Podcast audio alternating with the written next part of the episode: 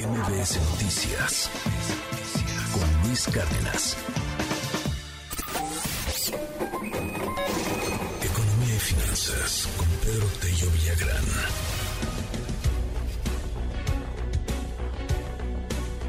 Bueno, el empleo del sector turístico ya superó la ocupación prepandémica. Turismo es de los que más se ha podido recuperar, dado lo que ofrecemos aquí en nuestro país. ¿Cómo estás, querido Pedro? Te mando un abrazo, buen día.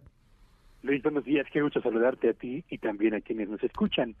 Once trimestres, once, debieron transcurrir para que el sector turismo o la actividad turística de nuestro país pudiera recuperar y rebasar los niveles de personal ocupado que se habían registrado hasta antes de la pandemia.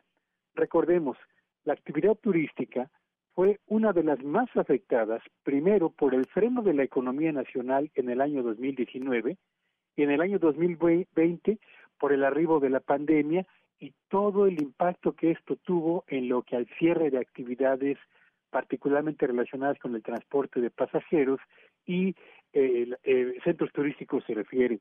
Así que 11 trimestres o 33 largos meses debieron pasar para que la actividad turística recuperara los niveles de empleo previos. Y es que al cierre del 2022, Luis Auditorio, el sector turístico registró una eh, capacidad de ocupación del orden de los 4.6 millones de personas ocupadas en actividades directa o indirectamente relacionadas con el turismo. Esa cifra, si la comparamos con los 4.5 millones de trabajadores que se reportaron en el primer trimestre del año 2020, significa que se ha rebasado en poco más de 100.000 trabajadores el nivel de empleo que existía hasta antes de la pandemia.